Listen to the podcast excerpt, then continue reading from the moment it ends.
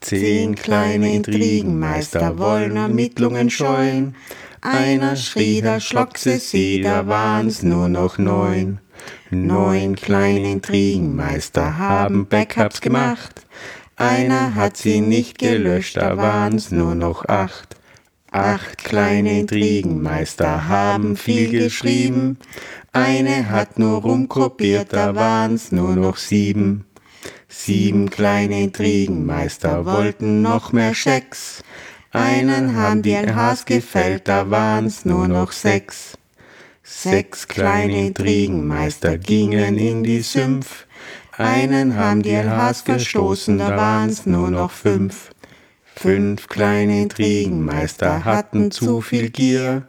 Einen hat's am Herz erwischt, da waren's nur noch vier. Vier kleine Intrigenmeister hängen an der Macht. Die müssen wir doch wegbekommen, das wäre doch gelacht. Hallo und herzlich willkommen zur 29. Ausgabe von Uns Österreichs jetzt. An meiner Seite wie immer die Theresa und an meiner Seite wie immer der Alex. Hallo. Hallo. Lang ist es wieder her. Den Sommer haben wir vergehen lassen. Es ist sehr viel passiert, äh, politisch, aber auch bei uns. Deswegen hat es so lange gedauert. Unter anderem hat es bei dir eine Veränderung gegeben? Ja, ich habe einen neuen tollen Job bei ganz einem tollen Unternehmen. Auch wieder in Tirol, wieder im Qualitätsmanagement. Es sind ganz viele tolle, spannende Aufgaben jetzt für mich, ganz tolle Arbeitskollegen. Ich freue mich jeden Tag sehr auf die Arbeit, muss ich sagen sehr viel zum Lernen, aber das ist auch ein Grund, warum wir jetzt nie gepodcastet haben, weil ich das Wochenende brauche, um mit zu erholen. Sehr, genau. Es ist sehr viel Input unter der ja. Woche und ja, das glaube ich, gönnen uns die Leute auch, ne, dass wir halt voll bei der Sache sind, äh, haben wir jetzt ein bisschen Zeit braucht. Bei mir waren es eher gesundheitliche Probleme, also zahnmedizinische Probleme, um das genau zu sagen, kein Corona. Ja. Soweit passen wir uns ja auf, aber ja, es hat mir ein wenig aus der Spur geworfen ja, und hat mir auch gezeigt, wie wichtig so Lymphsysteme sind und auch das Mitdenken für die Ärzte wichtig ist. Ja, auch das habe ich gelernt und ja, hat mir leider ein paar Wochen ganz nett außer Gefecht gesetzt. Aber jetzt sind wir wieder da mit voller Kraft und wollen nochmal einen kleinen Überblick geben, was dann alles passiert ist in den letzten Monaten. Da ist ja abgegangen, das gibt es ja gar nicht. Das ist ja besser als ein Sitcom. ja, es ist wirklich, also wir werden das ja heute ein bisschen mm, einfach erzählen und aufarbeiten, was so seit Oktober vor allem passiert ist. Und man war ja da live dabei quasi, wir beiden News Junkies. Mhm. Ähm, jeden Tag ist so viel passiert, man hat es gar nicht geglaubt, man hat es nicht realisiert. Also mir ist vor allem so gegangen, wir haben da schon einige Male drüber gesprochen.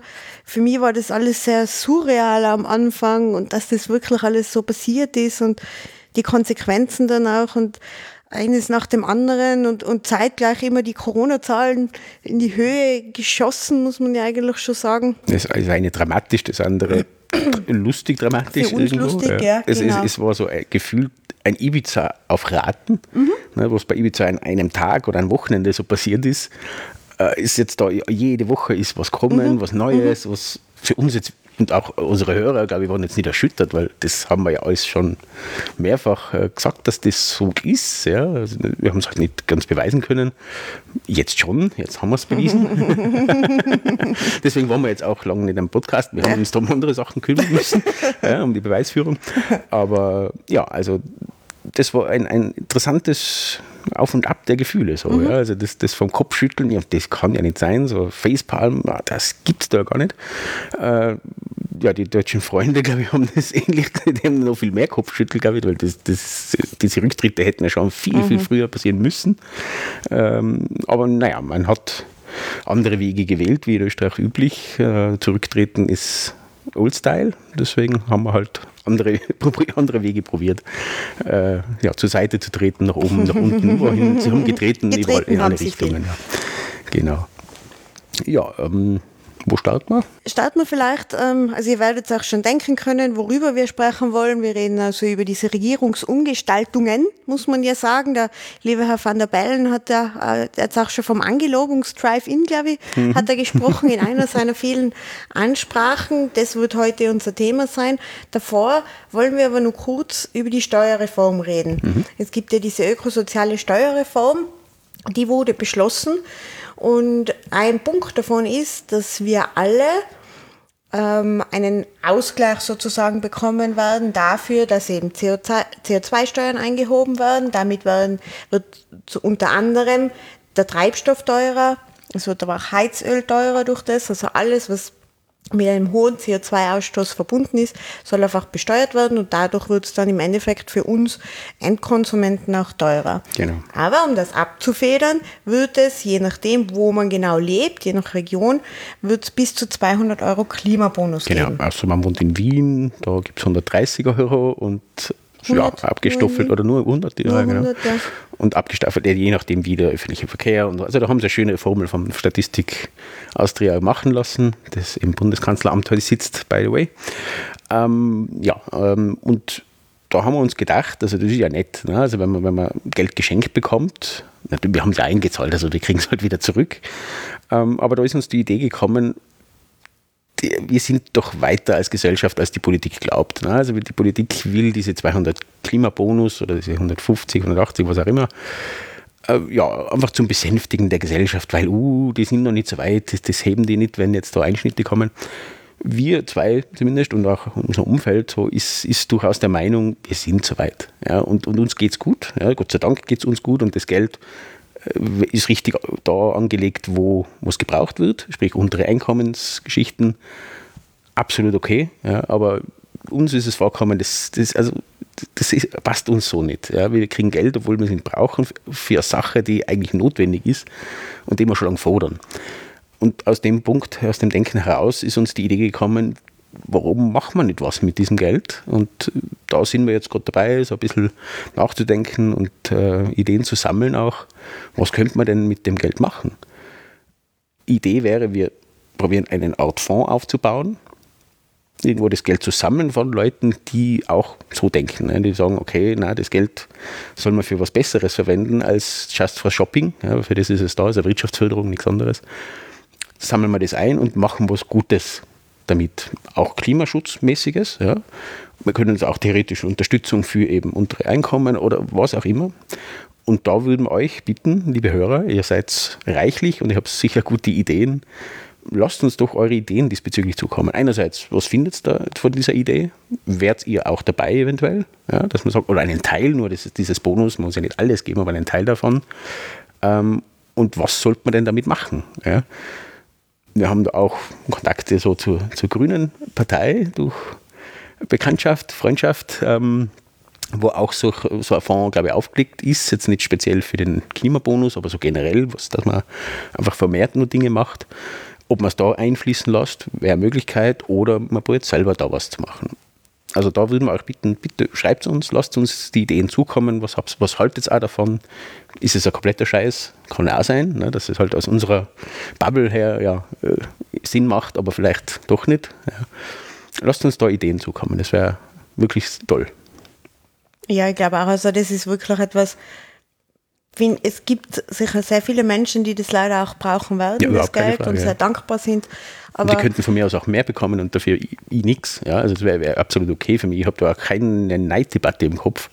Überhaupt nicht, weil ich sehe ja den Sinn dahinter und, und äh, wie gesagt, ich vergönne jedem einmal prinzipiell alles und äh, Leute, die wirklich eng haben mit, mit dem Einkommen, mit einem Auskommen, mit dem Einkommen sozusagen, ja, die zu unterstützen, ist, ist absolut wichtig, um den sozialen Frieden zu gewährleisten. Ja. Aber ich glaube, es gibt relativ viele, die jetzt das nicht notwendig haben. Und vielleicht kann man da was Sinnvolles machen. Auch, es geht auch mittlerweile zum Beispiel in, in, in Tirol, ich glaube, es geht aber auch woanders, dass man sich Anteile an einer Solarkraftwerk äh, kauft als Einzelperson oder als in dem Fall dann äh, Fonds oder wie auch immer, dass man Anteile an einer Sozial Sozial Solarkraftwerk hat und damit auch wieder neu Sachen lukriert, theoretisch. Und auch das könnte man wieder investieren. Also da gibt es viele Möglichkeiten. Aber wie gesagt, wir haben halt den Einblick in unsere kleine Welt, aber vielleicht habt ihr noch ganz andere gute Ideen. Das würde uns sehr freuen.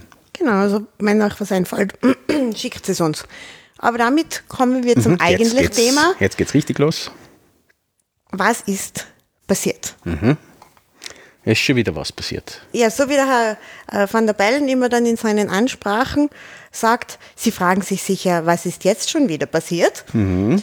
Der hat, ich habe hab das vorher schon äh, als scherzhaft gesagt, das, das war quasi wohl phasenmäßig, da ist schon wieder was passiert und auch gerade das hat er gesagt, der VDB, also ich finde es super, er nimmt das echt sehr, sehr schön auf äh, und überdramatisiert nicht, aber er sagt auch immer ganz klar, okay, die Verfassung, wir haben ja darüber geredet, ähm, wie die Verfassung aufgebaut ist und wie ausgeklügelt die ist. Und die hat tatsächlich auch für diesen Wahnsinn, den wir da gerade erlebt haben, eine Lösung. Ja. Das ist super. Also Das ist super.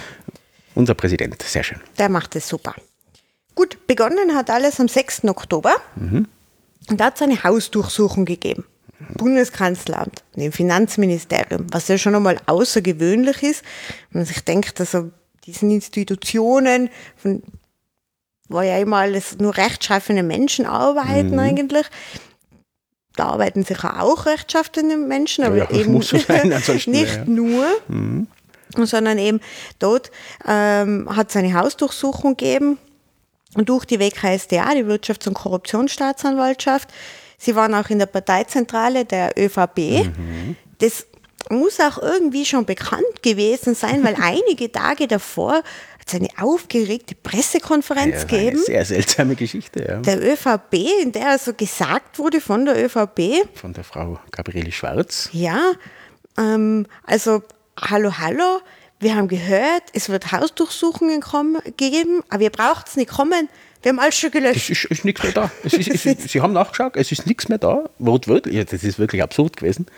Äh, Und, und, und äh, warum haben Sie diese Pressekonferenz gemacht? Weil Sie schon so viele Anfragen von Journalisten bekommen haben, äh, ob diese Hausdurchsuchungen schon erledigt sind. Es haben allerdings die Pressevertreter alle sehr verwundert und haben gesagt, na, wir haben nichts davon gewusst, beziehungsweise wir haben da nie nachgefragt und das haben quer durch alle äh, Journalisten im Prinzip gesagt. Also das ist eine reine Show gewesen, die haben gewusst, da kommt was. Sie haben aber nicht gewusst, was kommt. Und haben im Zuge dessen probiert, alle nochmal darauf hinzuweisen, bitte alles zu löschen. Hat nicht so gut funktioniert, wieder mal. Also das mit den Backups löschen, das ist wirklich ein Problem. In der ÖVP, wie es scheint, immer sehr toll, wenn man Backups macht, finde ich ja super, also als, als IT-Mensch ein bisschen. Äh, aber man hat halt, ja, die, die Löschversuche waren nicht erfolgreich. Äh, ja, und so ist es losgegangen ja, mit dieser Pressekonferenz. Und dann haben wir alle schon ein bisschen gedacht, oh, was, was, was, was kommt jetzt da? Und es ist gekommen. Genau, es ist die Hausdurchsuchung gekommen und die kommt ja nicht einfach so grundlos, sondern es gibt also den Verdacht von der WKSDA, ausgelöst durch Chats eben, die bei Thomas Schmidt gefunden worden sind. Ihr als Hörer kennt natürlich den Thomas Schmidt. Er war ÖBAG-Chef, ein Getreuer, ein Prätorianer Prätorianer, ja. des Sebastian Kurz. Und ähm, bei dem hat man ja 300.000 Chatnachrichten gefunden. Mhm, wovon man ein Drittel erst ausgewertet hat. Genau, und aus diesen Chat-Nachrichten ist hervorgegangen oder wird jetzt angenommen, mutmaßlich, Mutmaßlich immer noch. mutmaßlich, immer alles mutmaßlich, ähm, dass also die ÖVP 2017, und da war ja Sebastian Kurz noch nicht der ÖVP-Messias. Zudem ist er ja erst Genau, da geworden. war noch der Heilige Geist ein bisschen. Ganz genau. Und ähm, damals hat er also begonnen, dieses Projekt Ballhausplatz. Das war also das für die ÖVP in Person Sebastian Kurz, das Kanzleramt wieder zurückzuerobern. Und dazu hat man, wie wir jetzt mutmaßlich wissen, keine Werkzeuge gescheut, muss man mal sagen. Richtig. Also da war wirklich ähm, alles recht, muss man jetzt leider so sagen. Und sie haben unter anderem, war damals eben noch Mitterlehner, der Chef der ÖVP. Und den hat man jetzt erst einmal wegbekommen müssen, damit dann Sebastian Kurz der Messias der ÖVP werden kann. Und wie macht man das? Naja, man stellt es so dar in der Öffentlichkeit, dass das Volk froh wäre, wenn Sebastian Kurz Chef der ÖVP ist, dann wählen sie die ÖVP auch wieder in Scharen. ja, natürlich. Der Mitterlehner, der muss weg. Verlierer wählt keiner, also muss man eine Gewinneralternative geben. Normalerweise macht man das mit der anderen Partei gegenüber den Mhm. Konkurrenten, aber nein, man macht das jetzt in dem Fall in der ÖVP auch innerhalb der Partei, wo man einfach klar so, die, den Eindruck erweckt hat, durch Umfragen, die in Österreich erschienen sind, ähm, dass es einfach eine blöde Idee ist, den Mitterlehner weiter zu unterstützen und den Kurz, eigentlich muss man den Kurz zum Kaiser machen. Man muss kurz dazu sagen, wenn du sagst Österreich, nicht im Land Österreich, Nein, in der Zeitung Zeitung Österreich. genau, Österreich. Genau. Ich glaube, wir sollten das Land umbenennen, weil das ist verbrannt. Der Name Österreich ist, glaube ich, jetzt schon erledigt. Nennen wir uns um in Krone. ja, genau. Also in der Zeitung Österreich, das ist ein, ähm, eine Zeitung, eine Tageszeitung der Fellner Brüder. Und in, diesen, in dieser Zeitung sind eben diese Umfragen erschienen. Ganz eindeutiges Ergebnis der Umfragen wäre, Sebastian Kurz, Chef der ÖVP, würden alle Menschen die ÖVP wieder lieben und sie wieder wählen. Was bezweckt man mit solchen Umfragen? Ja, natürlich, dass auch in der ÖVP diese Diskussionen beginnen. Und dann gerade die in der ÖVP sehr mächtigen Landeshauptmänner dann auch zum Nachdenken kommen und sagen, okay, wir wollen also diesen Gewinner, Sebastian Kurz, damit muss Reinhold Mitterlehner gehen. Sebastian Kurz wird es und wir werden wieder blühende Zeiten haben. Es wird Wein und Honig fließen und wir werden wieder den Kanzler stellen und wieder die Macht im Land haben. Genau. Gerade gerade in einer Partei wie der ÖVP, die extrem Umfragen, auf die Umfragen schielt und sobald es zu tief geht, das haben wir jetzt gerade wieder gesehen und da sind sie sehr verlässlich, die ÖVP, sobald es zu tief geht, kicken sie sie raus. Ja, das, das war bei alle Kanzler und, und Vizekanzler in der ÖVP war das so. Zuerst waren sie die Heroes und kaum sind sie unter 25 Prozent, spätestens dann sind sie rausgeflogen. Und da, das haben wir auch schon in unserem Podcast mehrfach dann auch probiert zu, aufzuzeigen, die Rolle von Herrn Sobotka zum Beispiel, der der Bulldog war, ja, der hat einfach den Mitterlehner und die ganze Koalition damals, die große Koalition, einfach zerstört. Ja, der, hat, der hat Streit reingebracht. Sie haben auch immer von Streitereien gesprochen, die es aber eigentlich so nicht gegeben hat. Der Hintergrund war einfach das, dass das der Plan A vom Herrn äh, Kern zu gut war für die ÖVP. Ihre Aussagen, also nicht meine Bewertung, sondern das ist die Aussage von Kurz und Co. in den Chats auch, dass das zu gut ist, was da kommt. Und damit sinken die Chancen vom Herrn Kurz als Messias, sondern dann wäre es der Herr Kern gewesen. Und damit haben wir das haben sie das zerstören müssen. Ja. Und was dann noch dazu kommt, äh, mal erfunden, diese ganzen Geschichten, wo wir jetzt noch hinkommen mit Inseraten und so weiter, ja, was, was da noch reinkommt, das hat die SPÖ ja erfunden. Der Herr Kern hat es probiert, zumindest sehr zu reduzieren, zumindest im Bund. Ne. Auf Länderebene gibt es dann aber ganz extreme Ausreißer. Aber der hat quasi diese Inserate sehr stark reduziert und damit hat er sich automatisch natürlich mit den, mit den Verlagen angelegt. Ja, mit, mit der Krone und, eben Österreich und so weiter. Äh, die waren da angepisst und in dieses Angepisstsein der, der Verlage ist dann auch der Herr Kurz gestoßen und hat das im Prinzip ausgenutzt. Ja. Und das ist dann eigentlich der Punkt, was jetzt wirklich äh, rechtlich auch als Problem ist. Das eine, ja, das ist politische Arbeit, das ist das war wahrscheinlich wirklich immer schon so, ja, nicht so öffentlich und in den Chatnachrichten. Aber an sich, diese Intrigen und so, ja, das glaube ich ist jetzt nicht ganz neu. Was allerdings neu war und rechtlich schwierig, beziehungsweise das wird noch geklärt werden, ähm, ist das gewesen, dass sie diese Inserate, die dann geschalten worden sind, und auch diese, diese Umfragen, vor allem diese, die, die Umfragen, die in Auftrag gegeben worden sind, sind aus dem Steuertopf bezahlt worden. Die sind aus dem Finanzministerium gezahlt worden für die ÖVP. Also im Prinzip nicht einmal für die ÖVP, sondern für den Herrn Kurz und sein Team. Und das ist natürlich das, was rechtlich jetzt wirklich schwierig ist. Das andere ist moralisch schwierig. Aber das ist das, ist das was rechtlich schwierig ist und warum es meines Erachtens, das war der letzte Punkt, was dem Herrn Kurz den Kopf gekostet hat. Alles andere, glaube ich, hätte ausgesitzt. Aber das war zu viel des Guten. Ja, also ähm, eben wie du sagst, wir haben das quasi selber gezahlt, gefälschte äh, Umfragen. Das ist nämlich der Clou dahinter. Diese Umfragen sind erschienen in der Zeitung Österreich, geben also ein Bild, ja, Sebastian Kurz muss jetzt Kanzler werden, dann ist alles wieder gut in der ÖVP-Welt. Ähm, jedoch haben die nicht gestimmt. Also es hat schon Umfragen gegeben durch ein Meinungsforschungsinstitut. Das hat die Frau Beinscharp gemacht, diese Umfragen. Und bei Umfragen, da vielleicht ein kurzer Exkurs zu Umfragen. Umfragen, die stimmen ja nie eins zu eins mit der tatsächlichen Meinung in der Bevölkerung. Die spiegeln das ja nie wieder, weil da müsste ja 9 Millionen Menschen fragen. Genau, das ist Statistik. Also es ist einfach nur, ich habe eine Grundmenge an Befragten und aus dieser Grundmenge, die möglichst heterogen ist, also ich habe junge Menschen, alte Menschen, ähm, ich habe Angestellte, ich habe Arbeiter, ich habe Einkommensschwache, Einkommensstarke und so weiter. Die Gesellschaft abbildet, so, so gut wie möglich. Genau, ich soll es abbilden. Ich soll da nicht nur 10 Menschen befragen, sondern also man sagt ungefähr so 1000, das ist dann schon einmal eine Nenngröße. Also umso mehr, umso besser genau, natürlich. Je weniger, desto größer ist der Fehlerbalken. Ist der Fehler, ganz genau, diese Schwankungsbreite. Und ähm, so sagt man also, sollten diese Umfragen gestaltet sein. Und aus dem rechnet man dann wieder hoch. Wir kennen das ja von Wahlen auch. Da werden ja davor Menschen befragt und, und dann sagt man ja, okay, so sind jetzt eben genau die, die so könnte diese Wahl dann ausgehen. Wissen tun wir es dann immer erst genau. danach. Und mh, da muss man einfach auch sich das immer, schaut euch einmal so eine Umfrage an, egal worum es geht. Es wird immer dabei stehen, n ist gleich n. Das ist also diese Größe, das sind die Befragten. Genau. Schaut euch auch an, wie wurde die Umfrage gemacht? Wurde sie nur online gemacht? Wurde sie telefonisch gemacht? Wurde beides gemischt sozusagen? Weil, wenn wir uns das anschauen, wenn es telefonische Umfragen sind, die passieren zum Teil nur noch, noch bei Festnetz. Mhm. Wer hat denn Festnetz noch? Also, ich mhm. habe keins.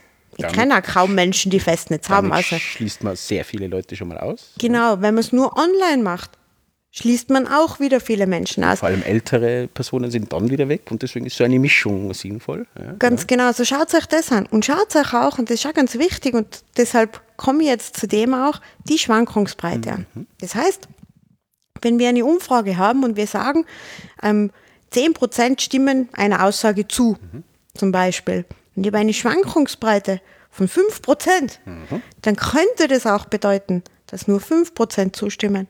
Oder nur oder 15. Genau. Was ja doch dann wieder eine ganz andere Aussage ist. Und genau das jetzt, das mit der Schwankungsbreite, das hat sich die ÖVP gemeinsam mit der Frau Beinschab und auch äh, mit der Frau Karmasin, ja. kennt sie vielleicht, die war mal Ministerin bei uns, mhm. Familienministerin. Das haben sie sich zugute, also das haben sie genützt. Ja. Das sie, ist dieses Beinschab-Tool, was man hört. Also das ist jetzt kein richtiges Werkzeug, sondern das ist das Werkzeug sozusagen, sie haben diese Frau im Boot, diese Frau macht Umfragen, frisiert sie eben genau in dieser Schwankungsbreite. Ja. Sie sagt eben, wie in deinem Beispiel, es sind für Mitterlehnen nur quasi diese fünf also die untere Grenze, und beim äh, Kurz quasi was die obere Grenze. Und damit war dieser Unterschied riesig, der in Wahrheit viel kleiner war. Es war durchaus so. Ja, also auch in dieser Zeit war der Mitterlehner weniger beliebt als der Kurz. Das hat schon gestimmt, aber der Unterschied waren wenige Prozent. Und das ist Schwankungsbreite sowieso. Also die Umfragen sind nicht ganz genau, also es kann man ein paar Prozent auf und ab, das äh, kann man nicht genau sagen. Ja. Aber diese Aus, diese Deutung sozusagen dieser, dieser Statistik hat dazu geführt, dass die Stimmung umgeschlagen hat. Dass sie sich, ja, na sicher, wir brauchen den Kurz, da geht was weiter, ja, da ist, das ist der neue Kaiser, das ist der neue Messias und auch, glaube, so ist es, ähnlich ist es geschrieben worden, sogar in Österreich auf, äh, auf der Titelseite. Und genau das ist eben das Problem in der ganzen Geschichte. Ja. Und nicht nur diese Manipulation, das ist schon ein Riesenproblem, ja. aber eben, dass diese Sachen auch noch aus dem Steuertopf bezahlt worden sind. Und das ist dann endgültig das, was eben rechtlich durchschlagt. Und da sieht man auch die Gefährlichkeit, wenn man Statistiken macht und liest, aber nicht ganz versteht. Und das unterstelle ich einmal sehr, sehr vielen, also 80 Prozent der Bevölkerung unterstelle ich, sie können Statistiken nicht lesen. Die ganze Welt besteht aus Statistik, sei es Inflation, sei es äh, Umfragen, sei es Wahlbefragungen und, und, und. Alles ist Statistik, aber man versteht sie nicht. Ja, das, also da haben wir meines Erachtens einen Riesenaufruf an einen neuen Bildungsminister jetzt wieder. Ja. Da gehört viel mehr Bildung draufgeworfen. Ja. Die Leute müssen verstehen und das ist auch gar nicht so schwierig. Ja, also ich, ich, mache in meinem Job sehr viel Statistiken und, und erkläre auch Leuten Statistik und ich, ich sage mal, die Grundbegriffe, dass man es prinzipiell versteht, in einer Stunde hat man das die Leute durchaus erklärt. Wo liegen denn die Probleme in so Statistiken? Genau diese Schwankungsbreite. Äh, die Stichprobengröße, in dem Fall dieses N, wie viele haben wir befragt? Das ist ganz eine essentielle Zahl und deswegen muss sie in Österreich auch immer dargestellt sein. Auch der Fehlerbalk muss dargestellt sein, plus minus so und so. In Deutschland zum Beispiel ist das nicht so, was mich immer wieder wundert. Bei Wahlbefragungen und so steht das eben nicht da, was ich echt schwierig finde. aber eine, eine glaubwürdige Statistik hat immer diese Zahlen da.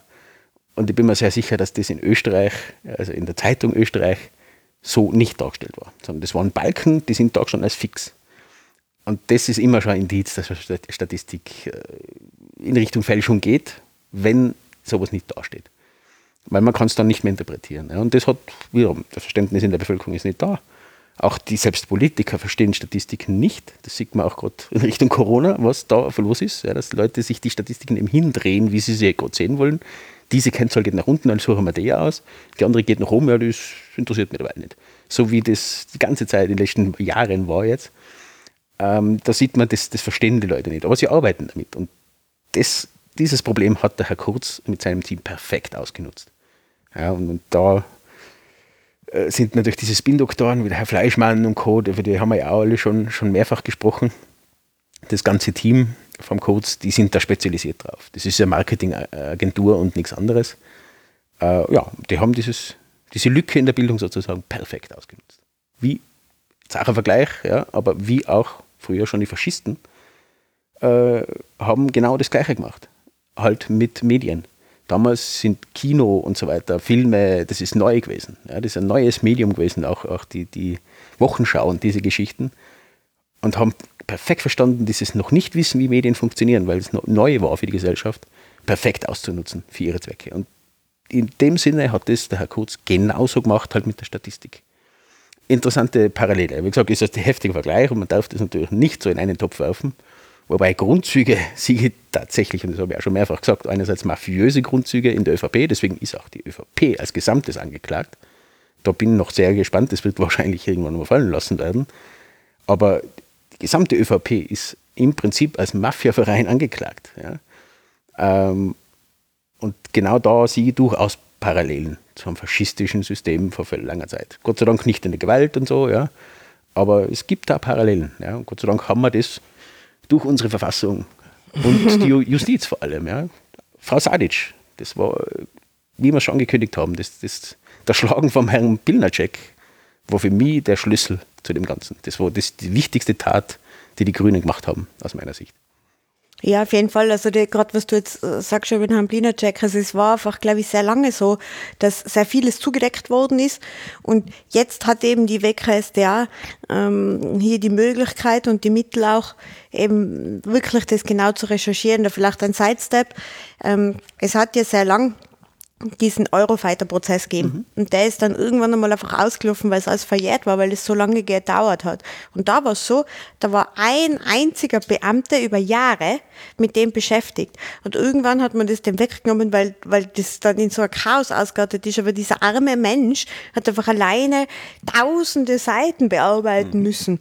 Plus Berichte schreiben. Plus Berichte schreiben. Schon, ja. Und weil das dann jetzt eben abgeschaffen worden ist, sind da Ressourcen frei worden in der WKSDR und deshalb kann sowas jetzt auch aufkommen. Genau. Und da ist eben auch der Satz zu Eurofighter, ist der Satz gefallen, der schlagt es vom Herrn Bilnacek, was sie auch getan haben. Und das haben sie in sehr vielen Bereichen getan. Und seit er eben nicht mehr im Justizministerium der Oberaufseher sozusagen ist, auf einmal kommen die Sachen auf.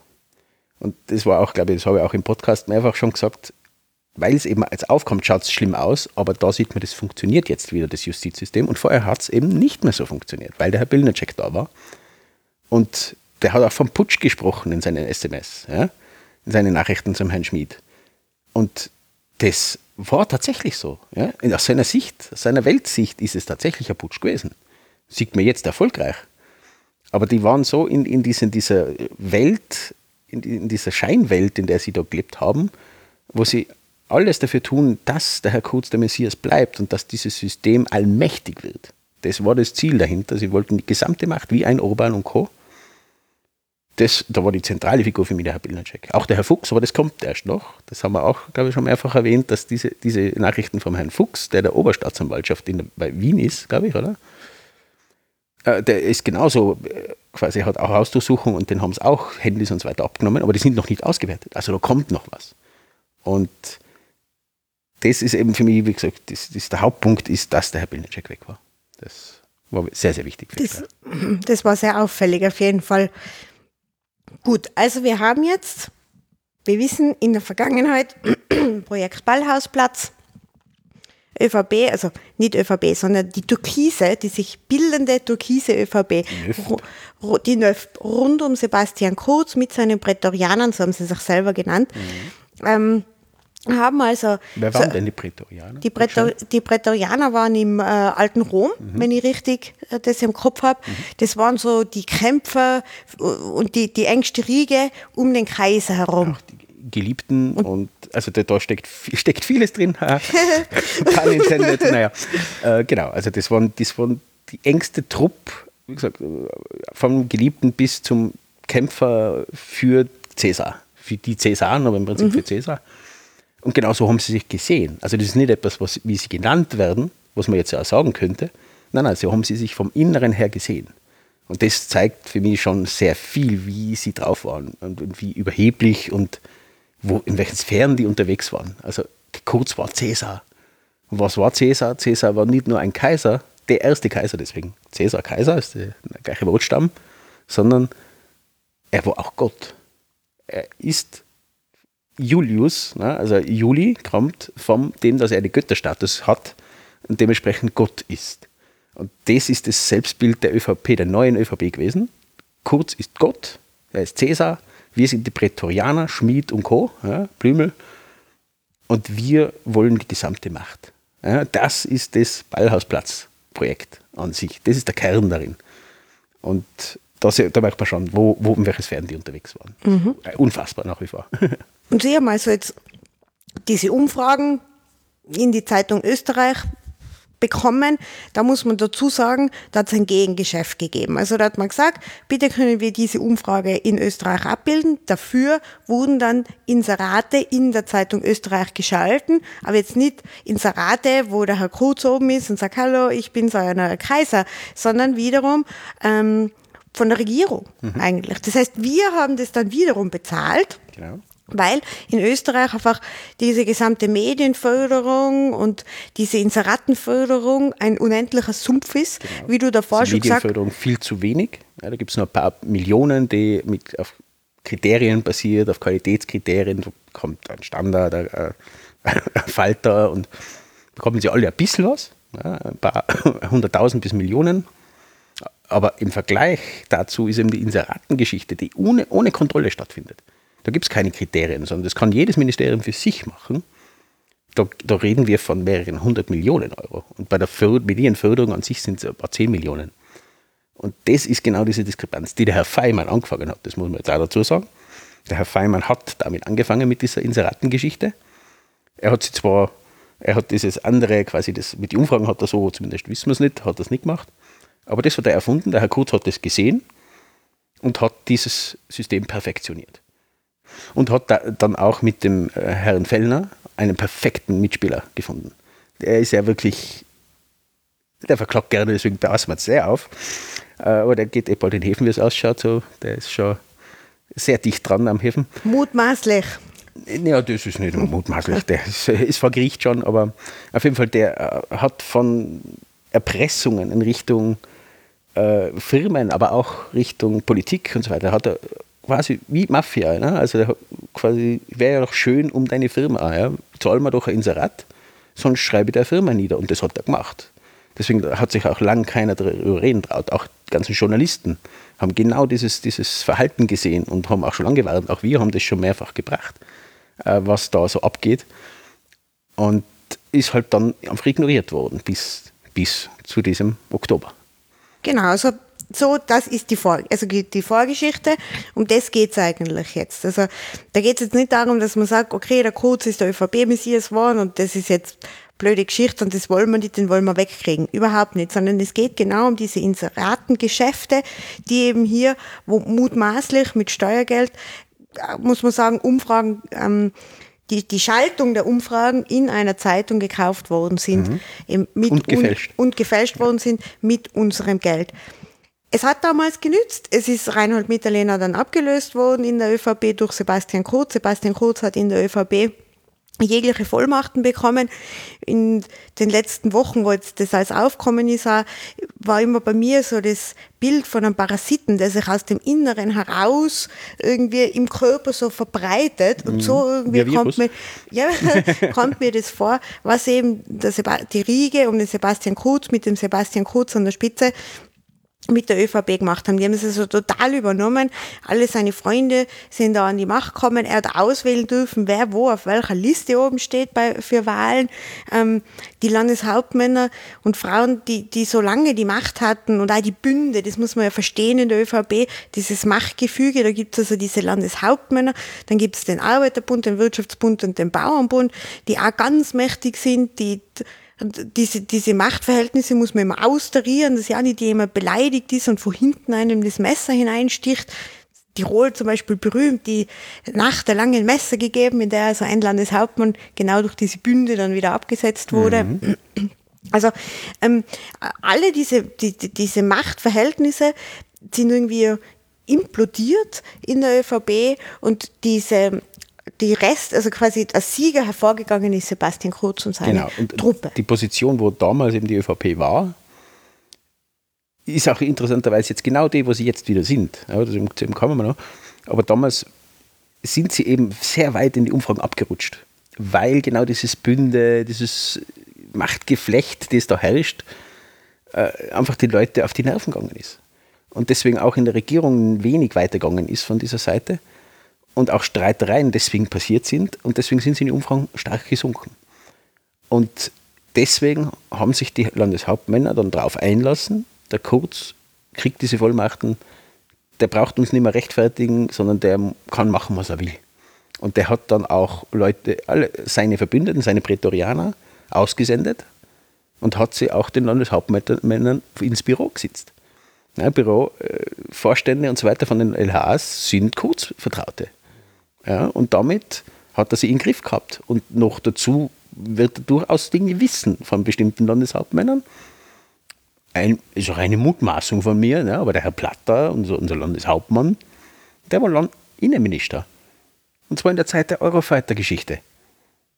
ja, da braucht man, glaube ich, nicht lang suchen, bis man was findet, wie man unter Druck setzt. Und so hat der Herr Kurz und sein Team das einfach mit allen so gemacht. Ja, der hat sie einkauft. Und dann hat er Wahlen gewonnen. Das ist natürlich das, was in der ÖVP am Ende zählt. Da ist keine Moral, da ist nicht die Bevölkerung, das haben sie auch genauso gesagt. Also die leugnen das ja nicht einmal. Ne?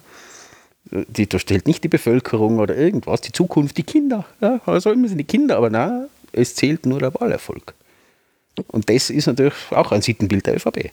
Und gerade wenn du das sagst mit den Kindern, das war ja auch eine der Taktiken, damit man ähm, Mitterlehner quasi wegbekommt und kurz das übernehmen kann und dann auch die Koalition, die damalige SPÖ-ÖVP-Koalition gesprengt wird.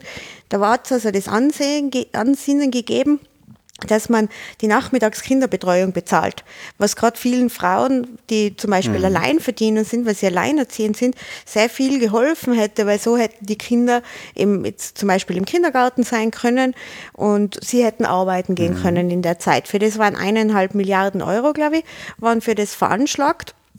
Und das hat Sebastian Kurz, indem er LHs, also Landeshauptmänner, aufgestachelt hat gegen das, hat er hintertrieben. Und das ist auch nie gekommen. Der hat also eineinhalb Milliarden Euro, die einer sehr, sehr guten Sache zugute gekommen wo auch der wären. Teil der ÖVP-Regierung, wie der Herr Schelling als Finanzminister und so weiter, zugestimmt haben. Die waren dafür. Weil die, sie gesehen haben, okay, das ist halt einfach gut. Ja.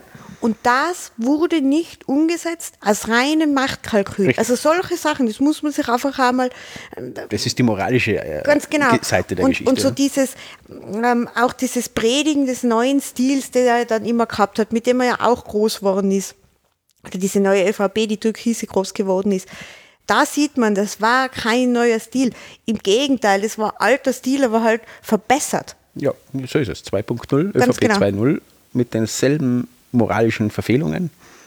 Und genau das hat der Herr Kurz perfekt für sich ausgenutzt und wie gesagt, ist, ist über Leichen gegangen an sich. Ja. Und das über Leichen gehen haben wir auch in den letzten zwei Jahren gesehen. Weil er hat so viele Leute geopfert für Wahlgeschichten, siehe Oberösterreich-Wahl. Diese Welle, was wir jetzt haben, ein Großteil davon geht auf die Oberösterreich-Wahl zurück. Also da zählen keine Menschenleben. Ja? Und das ist der Stil des Herrn Kurz gewesen, immer schon. Und der, da, zu diesem Stil haben auch die LHs zugestimmt. Das haben die ja gewusst.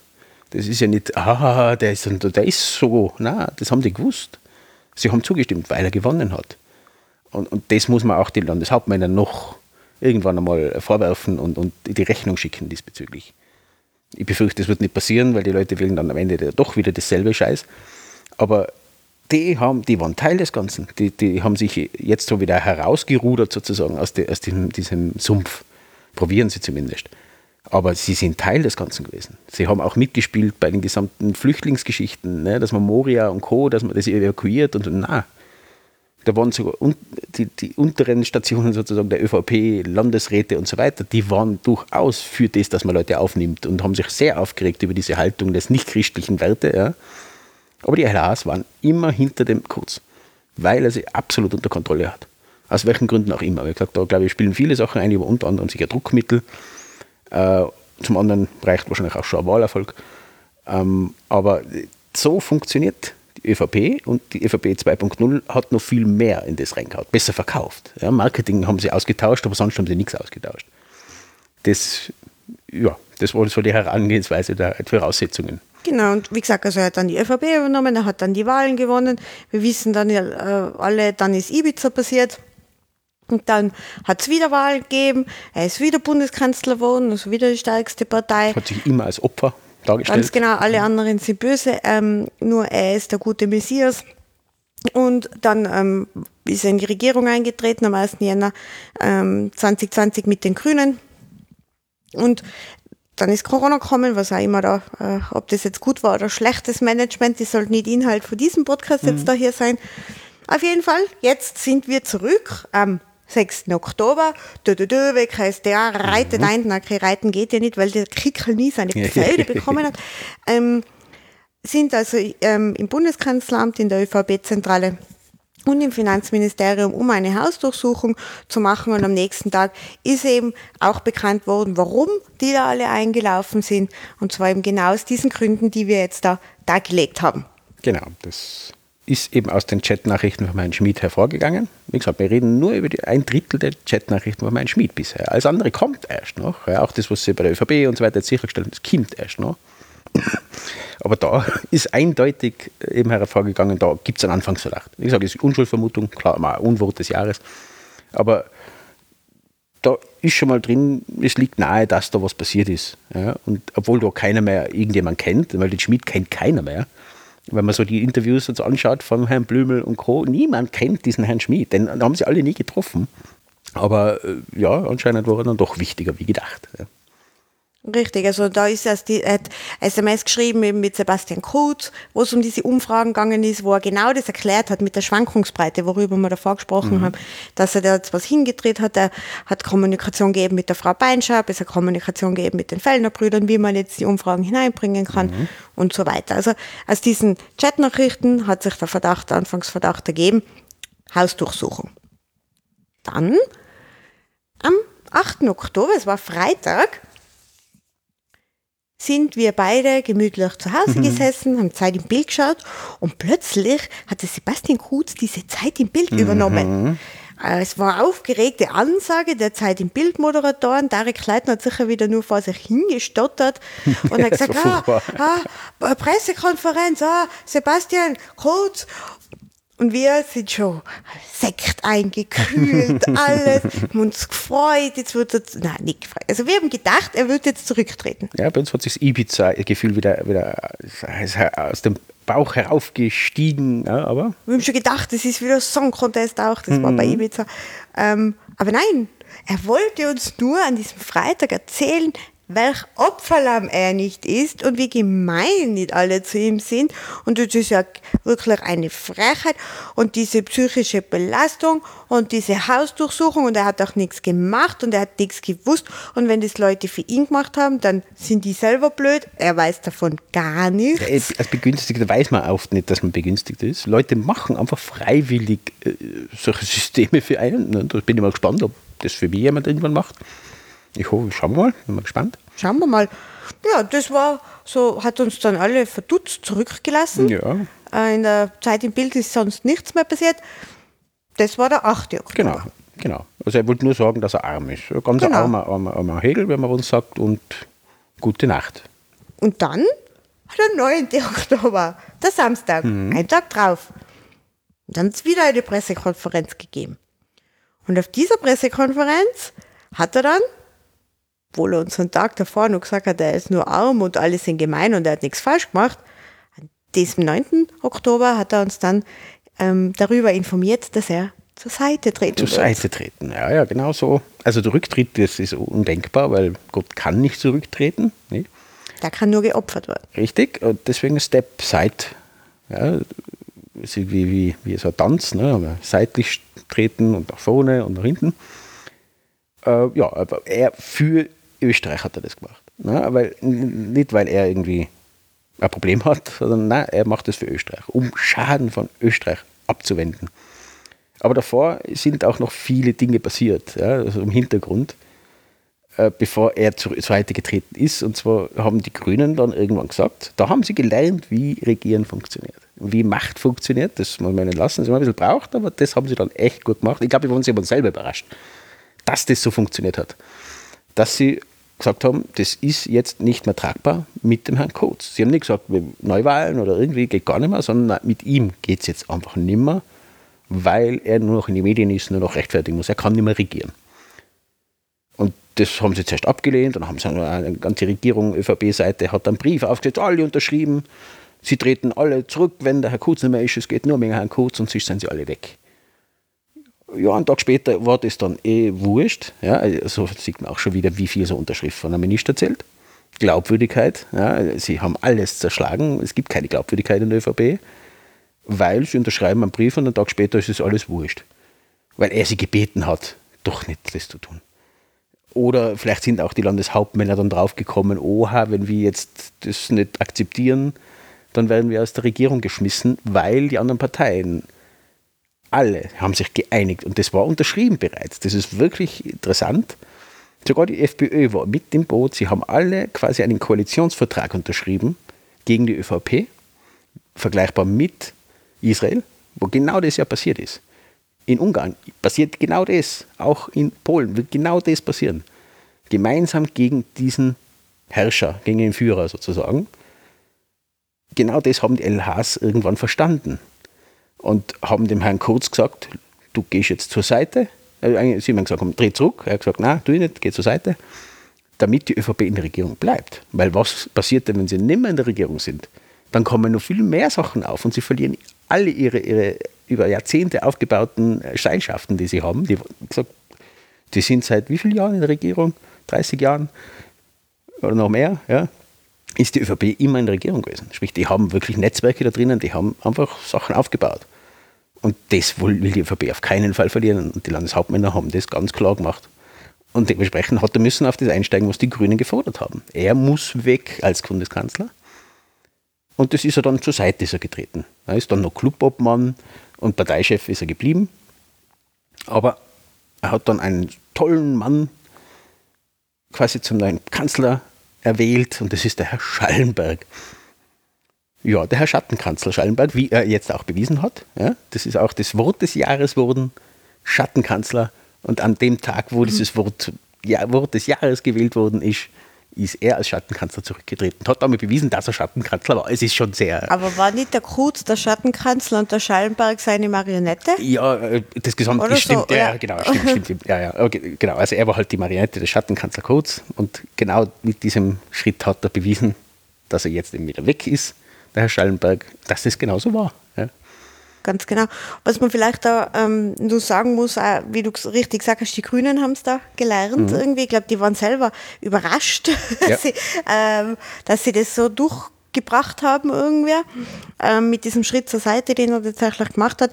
Ich glaube, was auch passiert ist, es hat ja diese berühmte Pressekonferenz gegeben, auf der der Günther Platter, der gerade äh, Vorsitzender der Landeshauptmannenkonferenz ist, gesagt hat, na, er hat jetzt noch keine Zeit gehabt, eben diese 104 Seiten der Anklageschrift zu lesen. Ich glaube, irgendwann haben sie es dann geschafft, das alles zu lesen und dann ist, sind ihnen, ist ihnen das aufgegangen, was da alles passiert. Mir ist es ja ähnlich gegangen damals, da, da ist das aufgekommen und ich dachte, na, das kann nicht stimmen. Das, Aber auch da glaube ich, glaube ich da nicht, dass das Problem war aus meiner Sicht nicht, dass die Landeshauptmänner Zuerst haben sie es nicht gelesen, auch das ist schon mal, mhm. kann man auch wieder äh, quasi in die Tiefen der ÖVP blicken.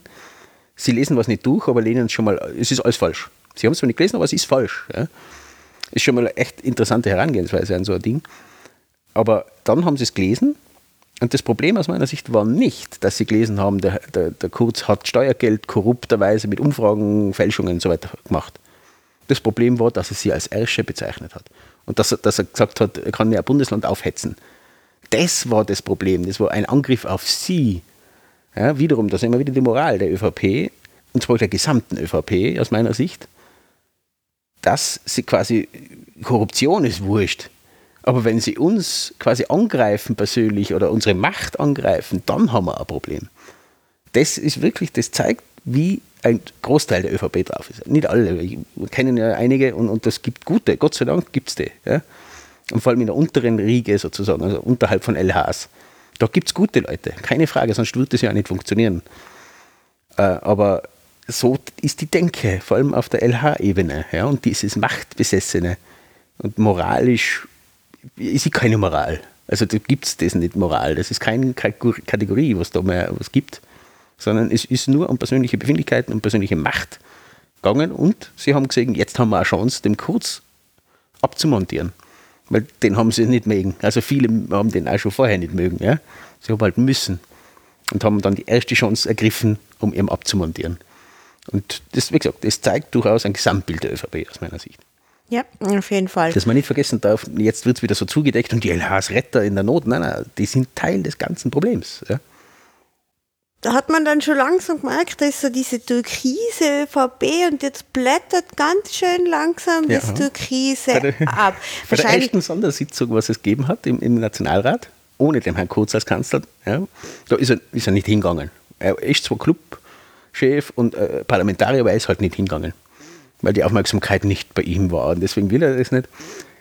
Aber es war dann auffällig und es hat auch ein Redner, ich weiß nicht, was der Herr Kickel oder was die Frau Wagner oder irgendjemand hat es dann gesagt bei den Reden, die sehr gut waren, von allen Beteiligten. Sehr pointiert, sehr gut. Mein Reisinger war auch sehr, sehr schön. Ähm, aber einer, jemand hat dann gesagt, es ist sehr auffällig, dass auf der Seite der ÖVP-Parlamentarier kein einziges Ding mehr türkis ist. Wo vorher Krawatten, Schilder, alles Mögliche waren türkis, immer, Kleider, alles es war kein einziger mehr mit Türkis bekleidet oder hat irgendeinen türkisen Fleck an sich gehabt. Sehr auffällig. Und wie du sagst, da bröckelt das ist nicht bröckelt, das ist eingerissen worden innerhalb von einem Tag. Dem gewiss, das ist verbrannt, dieses Türkis, und damit ist es weg. Also ist er zur Seite getreten, er war dann Clubobmann. Eine arme Frau hat deshalb den Nationalrat verlassen müssen. Mhm. Sehen wir wieder toxische Männlichkeit. ähm, der Herr Schallenberg ist dann Bundeskanzler geworden. Mhm. Und, ähm, Wider Willen? Wider Willen, das wollte er natürlich überhaupt nicht, aber dann ist er Bundeskanzler geworden. Und dann hat schon weiter, hat man immer wieder gehört, es gibt auch Ermittlungen weiter gegen den Sebastian Kurz, aber er ist halt nur ganz arm und alle sind gegen ihn und immer ist er an allem schuld, egal was passiert, wenn einer hinstürzt und sich das Bein bricht, sagt er als erstes, Sebastian, du bist schuld dran. Das hat er tatsächlich ja so gesagt. Also das ist ja das, das aber das ist in seinem Kopf so drin. Er hat gesagt, das ist jetzt nicht die Lüge, sondern das glaubt er ja wirklich so. Also ich kann doch nicht an allem Unglück der Welt schuld sein. So hat er es gesagt. Und so sieht er das auch. Also das ist, wie gesagt, narzisstische Leute und das ist der Herr Kurz. Das hat er in vielen Aktionen bewiesen, auch mit Anrufen an Redakteuren, warum habt ihr mich nicht liebt? Und so, ja, das ist Narzissmus pur, okay? Ist weit verbreitet in der Gesellschaft, wie gesagt, ist jetzt nichts Außergewöhnliches. Und vor allem als Spitzenpolitiker muss man aber wahrscheinlich auch ein bisschen so sein. Das ist hat man da einfach nicht die Liebe zur Masse. Aber in dieser Aussage quasi, ich bin für alles, ich bin für alles schuld, ihr macht's mir, äh, ich bin so arm. Ja? Das ist einfach das Spiel, das er immer getrieben hat. Er ist immer das Opfer, er, ne? nur da hat es nicht mehr funktioniert. Bis dahin ist das immer gegangen. Er war immer der Arme und die Leute haben ihm das noch geglaubt und alles. Und ab dem Punkt hat das aber nicht mehr funktioniert. Und das, was er nicht, lange nicht kapiert hat, ist aus meiner Sicht das gewesen, dass wenn er nicht mehr Kanzler ist, hat er keine Öffentlichkeit mehr. Es interessiert ja keine Sau und normalerweise, was ein Parlamentarier, Clubchef oder so macht. Ja. Da hätte man nur in Ausnahmefällen was. Und man wird dann immer gefragt. Und, und genau das, da bröckelt das auf einmal weg und er ist nicht mehr präsent. Und deswegen wollte er sofort wieder rein. Und das war auch, glaube ich, durchaus in seiner Denke, obwohl es absurd war. Nach den ganzen Aktionen, dass er relativ zügig den Schallenberg wieder ablöst. Und das war okay für den Herrn Schallenberg. Das sieht man jetzt. Da ist er wieder weg, jetzt sind wir wieder Außenminister. Äh, und das ist, da sieht man, wie, wie, in welcher Welt sie leben. Ja, die, die, haben die Realität komplett verloren, weil an sich, bis, also ein, ein, zwei, ein paar Tage kann man ja Bedenkzeit haben. Aber irgendwann hätte ihm schon lange klar werden müssen, ich habe da keine Chance mehr. Mit mir koaliert kein Mensch mehr. Ich habe sie alle beschissen, jeden Einzelnen. Und deswegen wird mit mir keiner koalieren mehr. Und allein dieser Punkt und, und die, die, die ganze Anklage und so weiter, die ganze Geschichte dauert Jahre, weil sie immer Jahre dauert. Fragen Herrn Grasser ja, und Herrn Strasser und Co., wie lange solche Sachen dauern. Sprich, er hätte wissen müssen, dass da gibt es keine Chance mehr. Und er hätte müssen gleich zurücktreten. Wäre die richtige Aktion gewesen, aber hat ein bisschen länger gebraucht, äh, bis, bis er genau das, bis sie ihm das erklärt haben, haben sich eine, eine schöne Zeichnung gemacht, wo sie uh, kurz, da sind die anderen Parteien und keiner will mit dir mehr spielen. Na, also das werden sie ihm dann irgendwann eingebläut haben. Und dann ist ihm plötzlich was eingefallen, dass er ein Kind gekriegt hat. Richtig, der Konstantin ist auf die Welt gekommen. Ja. Ähm, ich glaube im November. Mhm. Und da anscheinend scheint es ein sehr wichtiges Erlebnis in seinem, oder das wichtigste, hat er gesagt, Erlebnis in, schön, und schönste Erlebnis in seinem Leben gewesen zu sein. Und dann ist nämlich, also ist der Konstantin auf die Welt gekommen und am 2. Dezember um halb zwölf das weiß ich deshalb so genau, weil ich um 12 ins Büro zurückgekommen bin nach einem Meeting und ein SMS hatte vom Alex, in dem Training gestanden ist, dass der Sebastian Kurz von allen politischen Ämtern und auch vom ÖVP-Parteiobmann zurücktritt. Genau, und mir ist aufgefallen, ich war auch beim Arbeiten, habe das alles nicht mitgekriegt, weil ein guter Freund von mir, hallo Marco. Hallo Marco. Vielen Dank für deine Info, mir ein, äh, eine Nachricht geschrieben hat ähm, mit endlich Rufezeichen, Rufezeichen. Ich habe es nicht verstanden, habe dann zurückgeschrieben und hat dann gemeint, ich soll doch bitte mal kurz äh, die ZIP schauen. Und dann bin ich auch schon sehr freudig gewesen, habe das natürlich dann der Theresa dann gleich mitgeteilt. Und ja, dann hat das auch verstanden gehabt, dass das ist seit Step nicht funktioniert. Er muss dann doch zurücktreten. Meine Theorie dazu, das ist noch eine andere, wie gesagt, absolut unbestätigt und wird man nie erfahren, vermutlich. Aber meine Theorie dazu ist, ein Tag vorher hat man bekannt gegeben, dass eine Frau die in der WKSDA gearbeitet hat, zwar nicht als Staatsanwältin, sondern glaube ich als äh, irgendeinen andere, anderen Posten hat sie gehabt, der jetzt nicht direkt mit Fällen zu tun hat, in der Verwaltung irgendwas, die wechselt zum Herrn Einetter. Das ist der Rechtsanwalt vom Herrn Kurz und der ÖVP und überhaupt sehr vielen netten Leuten. Ähm, und einen Tag danach quasi hat der Kurz bemerkt, er hat ein Kind gekriegt sage, meine Theorie ist dazu, naja, die hat natürlich Informationen gehabt und die hat Herrn Einetter das auch gesagt. Und auf Basis dessen hat man Herr Kurz endgültig gesagt, das wird nichts mehr, die haben so viel gegen die in der Hand, hat keinen Sinn mehr. Wie gesagt, diese, diese zeitliche Koinzidenz, das ist für mich sehr auffällig. Muss nicht so sein, ja, aber es ist schon sehr auffällig gewesen. Einen Tag nachdem quasi kommt der Herr Kurz drauf, dass er ein Kind gekriegt hat. Und es ist auch so, es ist ja die Frau Beinschab, die wir davor schon angesprochen haben, mhm. die hat äh, anscheinend beantragt, dass sie äh, die in die Grundzeugenregelung fällt. Genau. Das heißt, sie sagt also aus und äh, wird dafür strafbefreit quasi. Genau, was da noch dabei ist, man kann nur Grundzeuge werden, wenn man neue Sachen noch ein, ins äh, Verfahren quasi einbringen kann. Sprich, alles, was bekannt ist, dafür könnte sie gar nicht Grundzeugin werden. Sprich, da muss noch mehr sein, sonst wäre sie nicht Grundzeugin. Und eben diese Kombination an Dingen, ne, das, das wird irgendwann wird das durchgedrungen sein zum Herrn Kurz, dass das keine, keine Möglichkeit mehr gibt, da rauszukommen. Genau, aber seine offizielle Begründung ist eben, er hat jetzt das Kind bekommen und jetzt hat sich ganz viel geändert durch das in seinem Leben. Ja, da ist er happy ausgeschaut, ein bisschen aufgedunsen, lustigerweise. Auch das, meine Theorie. Er war durchaus, und das hat man in verschiedenen, aus verschiedenen Seiten gehört, denn ist psychisch nicht gut gegangen. Er ist ein Loch gefallener Nona. Das passiert Narzissten, wenn aus ihrer, aus ihrer heilen Welt gerissen werden, fallen sie in eine tiefe Depression. So ist es halt psychologisch. Äh, und er hat dann schon aus meiner Sicht gesagt, was, was, was ist, wenn eine Depression, dann kriegst schon mal schöne Mittel, die du happy machen. Und so hat er ein bisschen reingeschaut. Mag sein, dass es mit dem Kind zusammenhängt, will ich ihm echt nicht unterstellen. Aber so wie ich ihn kenne bisher und wie Narzissten kennen und so weiter, haben sie dem was Schönes gegeben. Damit ist er ein bisschen aufgedunsen, das passiert und das war auffällig. Das Gesicht war wirklich breiter als normal und er hat jetzt nicht zugenommen. Und er war sehr happy drauf. Er hat nicht quasi diese Stimme nach oben, was er immer hat, wenn er nervös war. Und das hat alles nicht gehabt. Also meines Erachtens hat er sehr schöne Dinge bekommen, damit er das jetzt durchzieht. Und ja, sei es für ihn hoffe ich, dass es durchaus einen Kindheitstag hat, weil ansonsten wird er jeden, jeden Geburtstag von diesem Kind wird er genau an das erinnert, was da passiert ist. So, ich hätte es nicht gemacht als, als Vater. Ich hätte den Geburt, das Geburt meines Kindes nicht mit etwas verknüpft, was ich total hasse. Sprich den Rücktritt in dem Fall. Das hätte ich nicht gemacht, weil das, das wird dich jedes Mal daran erinnern, wenn du das Kind siehst. Seine Entscheidung. Also ich, glaube, ich hätte das nicht gemacht. Der arme Konstantin. Auf jeden Fall zurück, mhm. ist er wirklich zurückgetreten. Mhm. Ganz weg, Parteiobmann. ÖVP, hellste Aufregung. Jetzt haben wir unser Messias nicht mehr. Es war also quasi Karfreitag für, Kar-Donnerstag für die ÖVP. Ja, gestorben ist am Karfreitag, aber. und grün mögen die, glaube ich, nicht so gern. Ähm, und große Aufregung und dann war es jetzt so. Also, Herr Schallenberg, der früher in seinem früheren Leben ganz lang davor Außenminister war, war jetzt Kanzler. Aber nicht Parteiobmann. Jetzt ist keiner Parteiobmann mehr. Aufregung. Jetzt brauchen wir einen neuen. Und wen nehmen wir? wir nehmen diesen charismatisch dynamischen Typ. Karl. Weißt du Karl, oder? Karl Nehammer. Karl. Ah, ja. Ich bin euer Innenminister ja, und jetzt Bundeskanzler. Ja, er, bei dem ist zumindest, der reißt das Maul nicht weit auf.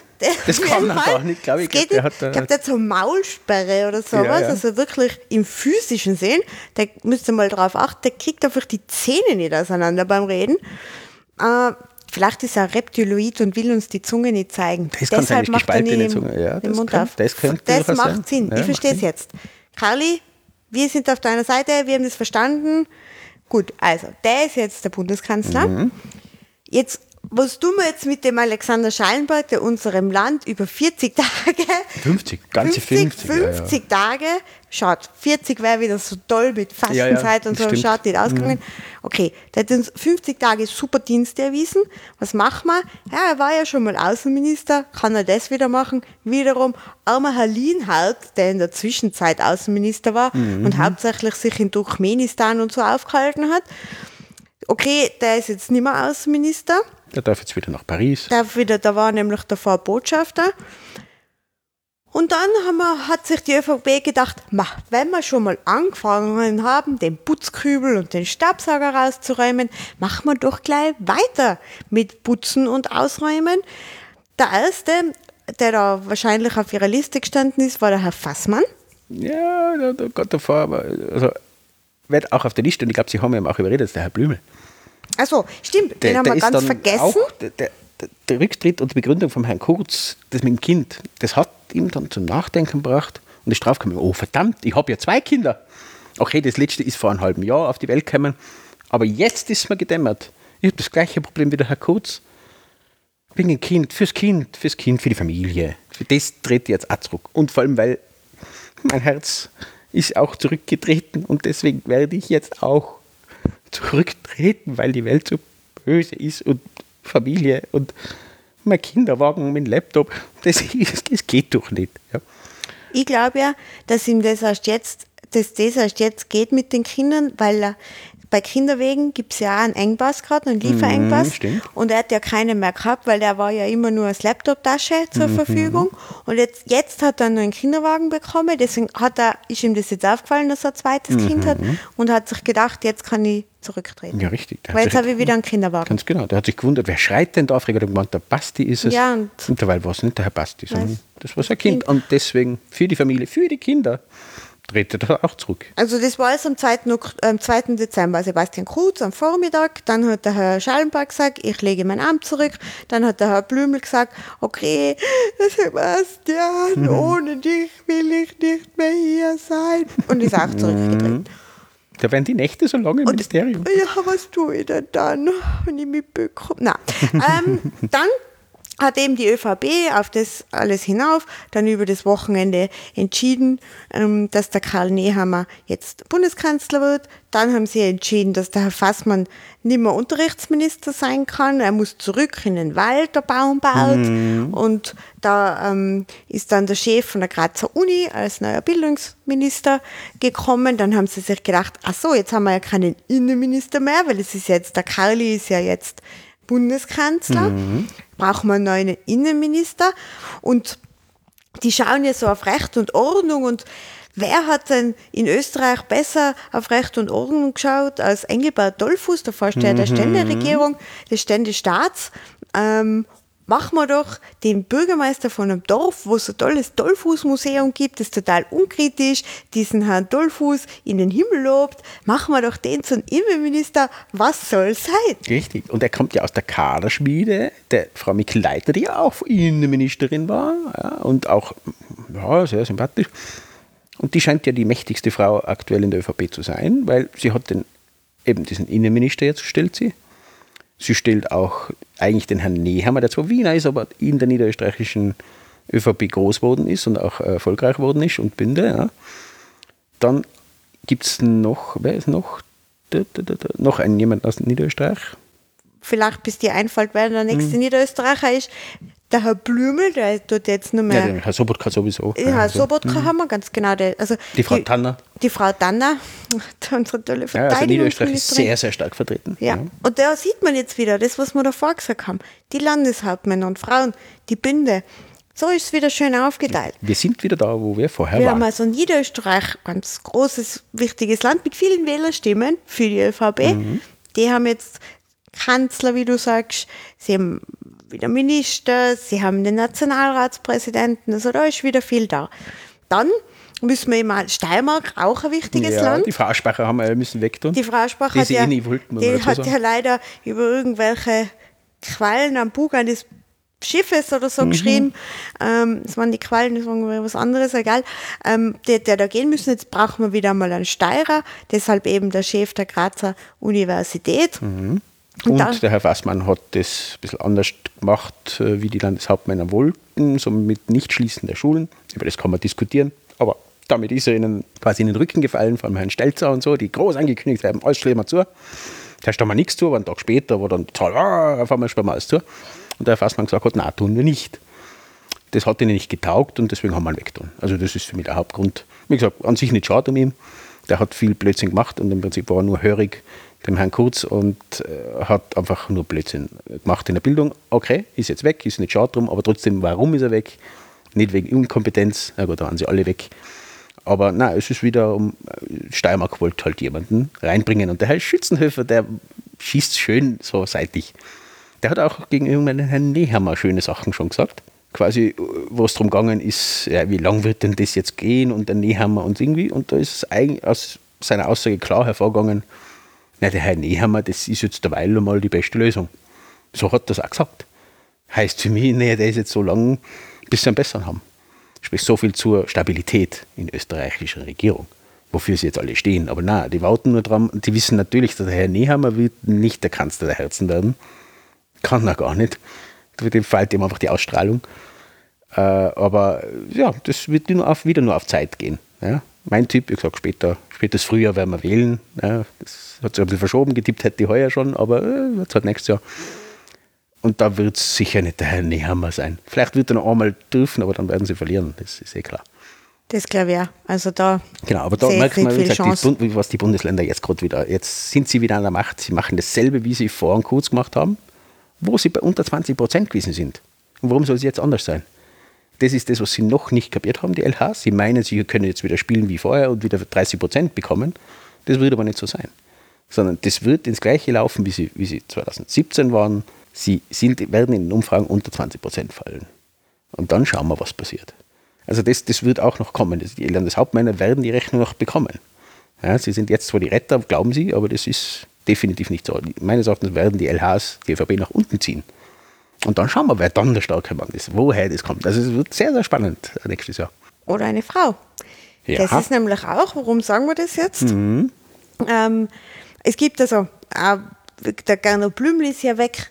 Jetzt haben wir einen neuen äh, Finanzminister, das ist der Magnus Brunner, der war schon Staatssekretär im Klimaministerium, das war so der Aufpasser von der Leonore Gewessler. So hat er nicht so gut gemacht, weil die hat sehr viele Sachen äh, gemacht, wie jetzt zum Beispiel den Stopp des äh, Baus des Lobautunnels mhm. und so weiter, die der ÖVP überhaupt nicht passen. Aber da ist er jetzt weg. Da hat sich auch gerne der Blümel eingemischt, ja. weil der hat das als Wiener, also Wiener Vorsitzender der Wiener ÖVP Wien gewesen. Die ist sehr für dieses Projekt eingetreten. Er hat eine kurze Meldung hat es noch gegeben. Aber dann, wie gesagt, hat er gemerkt, dass er ein Kind kriegt, also zwei Kinder hat. Genau, und dann war er weg. Und der Magnus Brunner ist der neue Finanzminister. Und jetzt eben, warum sagen wir das mit der Frau? Mhm. Es gibt jetzt auch eine neue Staatssekretärin im Bundeskanzleramt. Für Jugend. Für Jugend, hey, voll wichtig. Ähm, also ist ja wichtig. Geil und mobil, sage ich dir. Ja, richtig. Ähm, ist ja wichtig. Und da ist jetzt eben diese Staatssekretärin, die Claudia Blackholm. Und jetzt haben wir das alles erzählt, so mit dem Sebastian Kurz und wie der das geworden ist. Und der Sebastian Chef der Kurz jungen ÖVP war ja. Chef der jungen ÖVP. Shootingstar bezeichnet wurde. und dann ist er Staatssekretär geworden, ganz jung. Die Claudia Backholm, die ist ganz jung. Sie ist ein Shootingstar. Sie ist Chefin der jungen ÖVP und sie wird jetzt Staatssekretärin. Fällt euch was auf? Richtig, wir lernen nichts aus der Vergangenheit. Wir machen die gleichen Fehler wieder mit kleinen Unterschieden. Wir machen halt eine Frau draus. Und sieht man wiederum den Sexismus der ÖVP. Das sieht man nicht nur bei uns in Tirol mit dem Herrn Geisler, ja, von wegen die Das Luder. Ja, sondern man sieht es auch da. Sie machen das Gleiche wieder und die sind ja nicht blöd. Die haben ja gesehen, was mit Kurz passiert ist. Aber das ist eine Frau. Die ist steuerbar. Die lacht so nett. Also kann die ja nicht gefährlich sein. Sie werden sehen. Umso gefährlicher, sage ich da nur. Muss jetzt sein, ich kenne sie ja nicht. Ja, aber das, das ist ein sehr gefährliches Spiel, was sie da machen. Und die zweite Frau, die sie jetzt da hinsitzen, als Quotenfrau, und die sind ja jung und dynamisch und neu, ja, obwohl wir das Alte wieder machen, das ist jetzt die neue Generalsekretärin der ÖVP. Du schaust gerade nach, wie sie Ich heißt. nach, ja. Wir sind noch nicht so ganz drinnen mit den Namen, das wechselt ja alles so schnell. Deswegen, äh, ja, ist, das dauert. Ich bin auch noch nicht ganz sicher, ob wir das jetzt auswendig lernen, weil es wird sich wahrscheinlich nicht rentieren bei manchen. Das ist die Frau Sachsliner. Sachsliner. Sachsliner. Okay, ja, werden wir noch öfter hören. Laura Sachsliner. Genau, äh, die ist jetzt, die ist, glaube ich, 26, 27 äh, und ist jetzt äh, 27, Parteigeneralsekretärin, oder? Der ÖVP. Und wenn man dieses Amt des Generalsekretärs in kennt, dann weiß man, das sind scharfe Hunde. Ja. Das ist ein Job gewesen, das ist ein, ein Kopf, ein Johannes, ein Johannes Kopf, oder? Wer ist der? Bei der ÖVP gewesen. Äh, das sind die, die, die, die Scharfmacher. Ja? Das sind die, die wirklich mal reinfahren und, und so das etwas in Schwung bringen, aber auch zerstören. Und da haben wir jetzt diese Frau hinguckt. Das wird die auch können, mit Sicherheit. Nur mit 27 bin ich gespannt, wie weit sie das wirklich ausführt. Aber auch da ist der Hintergedanke erstens jung, dynamisch, auch außen hin, oh, neue ÖVP, Schwachsinn, aber ist halt so. Und ist eine Frau deswegen ungefährlich. Und das ist sehr trügerisch aus meiner Sicht. Weil wer in der jungen ÖVP ganz nach oben kommt, waren Kurzjünger. Sonst ist da niemand mehr drinnen. Und das Gehabe der jungen ÖVP ist HJ-ähnlich. Da habe ich viele Geschichten gehört, die wirklich mit sehr extremen Maßnahmen und Mobbing und, und ta tatsächlich Tätlichkeiten äh, angehen, wenn jemand eine andere Meinung in der jungen ÖVP gehabt hat. Und dementsprechend sind da Kurz Jünger und Leute, die der Kurz groß gemacht hat, in dieser Position, sprich die Frau Blackholm und die Sachs-Lena, Lechner, Lena, Genau.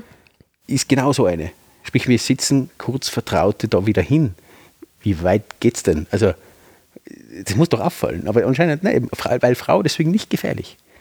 Sexismus in der ÖVP. Und daran werden sie vielleicht sogar scheitern. Schauen wir mal. Ja, also Das, das ist so dieser kurze Abriss äh, der letzten Monate. Ja, da, da ist wirklich viel, viel drin und es ist erst Anfang.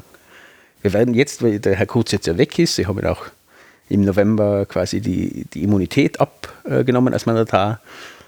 Ähm, und seitdem sind die, ist die WKSD wi- wieder dran und darf jetzt wieder ermitteln gegen den Herrn Kurz. Sprich, deswegen hat man jetzt auch lange nichts mehr gehört.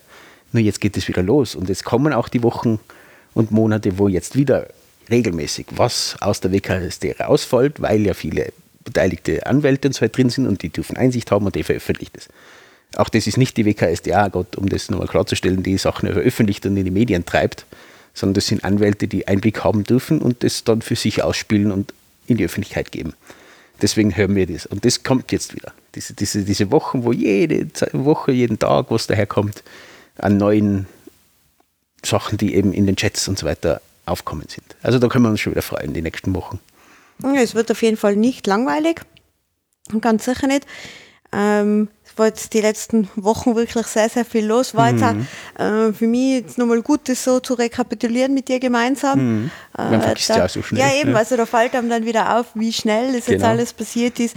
Und auch auffällig, wie du es jetzt gesagt hast, genau so diese Pause, in der nicht ermittelt Mhm. werden äh, durfte, weil er ja eben als Nationalratsabgeordneter Immunität hat, anders als als Bundeskanzler, da hat man das nicht da. Weil man sagt eben, in, in der Nationalrat, das ist ja die Legislative bei uns, also die gesetzgebende Kraft, hört auch den Podcast und sonst zur Gesetzgebung, da wird, das alles erklärt. Aber ähm, da sagt man also, die müssen eine Immunität haben, die aber eben auch aufgehoben werden kann. Das passiert immer wieder, dass eben da Anträge gibt von der Staatsanwaltschaft. Und genau da war jetzt aber die Pause, wo er immun gewesen ist. Und jetzt, nach der Aufhebung, ist er ja jetzt auch relativ schnell zurückgetreten und sind mit ihm diese ganzen Rochaden passiert. Wie gesagt, der Alexander von der Bellen kommt gar nicht mehr nach mit Angeloben von neuen Ministern und Bundeskanzlern. Es war jetzt auch interessant, in Deutschland ist genau heute ja die Angelobung des neuen Bundeskanzlers gewesen, Olaf Scholz. Das ist der neunte Bundeskanzler und äh, gefühlt haben wir in den letzten fünf Jahren so viel gehabt. Haben wir Ja, nicht gehabt. wir haben nachgezählt, aber das waren es waren sechs. sechs in den letzten Jahren. Also das ist wirklich, wenn man sich das einmal so gegenüber stellt, was ich möchte, Italiener nicht zu nahe treten, aber es sind italienische Verhältnisse von vor 20 Jahren. Mhm. Das hat sich ja sehr viel stabilisiert in Italien. Aber es gibt kein gutes Bild. Das ist auch nicht vertrauensbildend, sowohl bei der Bevölkerung, die wir jetzt aber brauchen würden, ja, um Maßnahmen und so weiter zu haben. Äh, die ist komplett nach unten. Und auch das Bild nach außen, auch Wirtschaftsinvestitionen und Co. in einem Land, die instabil ist wie Österreich aktuell wird weniger investiert, das ist so. Ja. Und eigentlich steht die ÖVP immer für, für Wirtschaftskompetenz, die sie ihnen komplett abspricht aufgrund ihrer Politik, die sie treiben, schon seit Jahrzehnten. Äh, aber wenn man schon dafür steht, dann müsste man das im Auge haben. Und zumindest, wenn schon die Bevölkerung wichtig ist oder Moral, dann wenigstens der Wirtschaftsstandort. Und als Wirtschaftsstandort muss sie Stabilität bieten, ansonsten wird weniger investiert.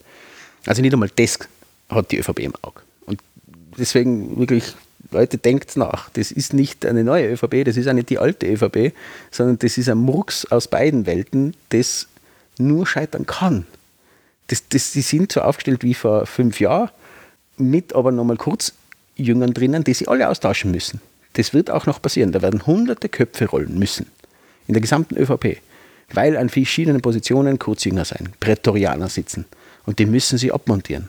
Manche haben sie schon, manche sind noch fällig ja, in den unteren Ebenen. Und was für mich auch noch passieren muss, ja, und da, dafür rühmt sich zum Beispiel der Herr Platter gerade, dass er, er die Frau Minister Schramböck gerettet hat, weil sie ja Tirolerin ist. Hallali, eine unfähigere Frau haben wir noch nie gehabt und die ist Wirtschaftsministerin. Die ist Esoterikerin, in Zeiten wie diesen sehr gut. Äh, zum Zweiten hat sie das mit Kaufhaus Österreich gemacht, das komplette Reihenfolge, genauso wie der Herr Mara. Ja. Der ist jetzt, jetzt spielt er sich wieder auf, war aber Teil des ganzen Spiels. Was macht die Frau Schramböck da noch? Die ist nur da, weil der Herr Platter eine Tirolerin unten wollte und eine designierte Nachfolgerin von ihm ist. Ich meine, wenn die wirklich glauben, dass Tiroler so blöd sein und die Schramböck wählen, das, das, so blöd sind nicht einmal die Tiroler. Nein, das, da bin ich mir sehr sicher, weil wir schon Sexisten sein. Deswegen werden meine Frau nicht wählen. Äh, und er will halt eine Alternative zu einem Herrn Walser, dass er Walser unter Druck setzen kann. Das ist der wahre Grund, weil der Herr Walser von der WK, WKO in, in Tirol, der Chef, das ist auch ein designierter Nachfolger. Der hat sich auch verbrannt letztes Jahr durch halt Tirol, äh, das wird sich schon sehen, ne, Hofer und so. Ähm, der hat sich da verbrannt, die Schrambeck hat sich mit Kaufhaus Tirol verbrannt. Kaufhaus Österreich. ja, das ist der Herr Benko, das ist, der haben sie auch verbrannt, ja, da kommt auch noch was. Genau, Kaufhaus Österreich. Und aus meiner Sicht ist es nur ein Machtspiel, damit er Herrn Walser unter Kontrolle hat. Kann er immer noch sagen, aber die Schrambeck wartet auch noch. Wenn er die ummontiert hätte, hätte er das nicht mehr und der Herr Walser hätte sofort übernehmen wollen. Ganz sicher, genau um das geht es gerade. Wiederum, nicht für Bevölkerung, nicht für Wirtschaft, nichts für nichts geht, sondern nur eigener Machterhalt vom Herrn Platter. Das ist der Punkt dahinter und dafür muss er die Rechnung kriegen irgendwann. Und die zweite, was mir dann noch einfällt, ist die Frau Köstinger. Eine Ja, unfähige Ministerin, das gibt es ja gar nicht. Also dem möchte ich vehement widersprechen. Das ist eine super kompetente Frau aus dem Ja, die, Bauernbund. die lieben sogar die ÖVP. das ist ihre Kompetenz, aus dem Bauernbund zu sein. Und weil der Bauernbund sehr gut ist im Mobilisieren der Mhm. Wählerschaft, ähm, ist die Frau Köstinger da. Richtig, obwohl alle wissen, und selbst die ÖVP sagt, sie ist unfähig. Die ist auch unfähig, die hat nur Scheißbart und ist eine Kurzjüngerin ersten Stunde. Ja, also, Also der, der ist so verbrämt und, und Elli, es ist vorbei. Also das, Mhm. Strolz gesagt hat, super Aktion übrigens, schaut euch das an im Zentrum mit dem Herrn äh, Strolz und dem Herrn Fischler. So, sehr gut. Die haben es extrem abmontiert. Das war wirklich wahnsinnig. Und die, die ist nach wie vor Ministerin. Und die Frau Raab, die Frau Familienministerin, die nichts tut, damit keine Femizide oder irgendwas mehr stattfinden, sondern alles ist super. Auch eine Kurzjüngerin, eine Inkompetente und auch die bleibt da sitzen, wo sie ist. Ich glaube, die ist auch in einem Bund, ich weiß nicht genau, in welchem jetzt gerade ad hoc, aber ich denke, die ist genauso irgendwo verwurzelt und die lassen wir drinnen. Oder es wohl kann da machen, weil Familienministerium ist eh scheißegal. Kann auch sein, das weiß ich nicht, aber auf jeden Fall, die gehört genauso weg. Und die ist noch da. Das, und eben der Herr Schallenberg wird nach dieser ganzen Aktion wieder Außenminister. Ja, wie lächerlich machen wir uns denn aus Österreich? Meine, der kommt nach Brüssel und die lachen ihn einfach noch aus. Ah, aber du bist halt Bundeskanzler, bist, bist Außenminister oder, oder bist kind, kind, äh, Kindertante für einen Kurz.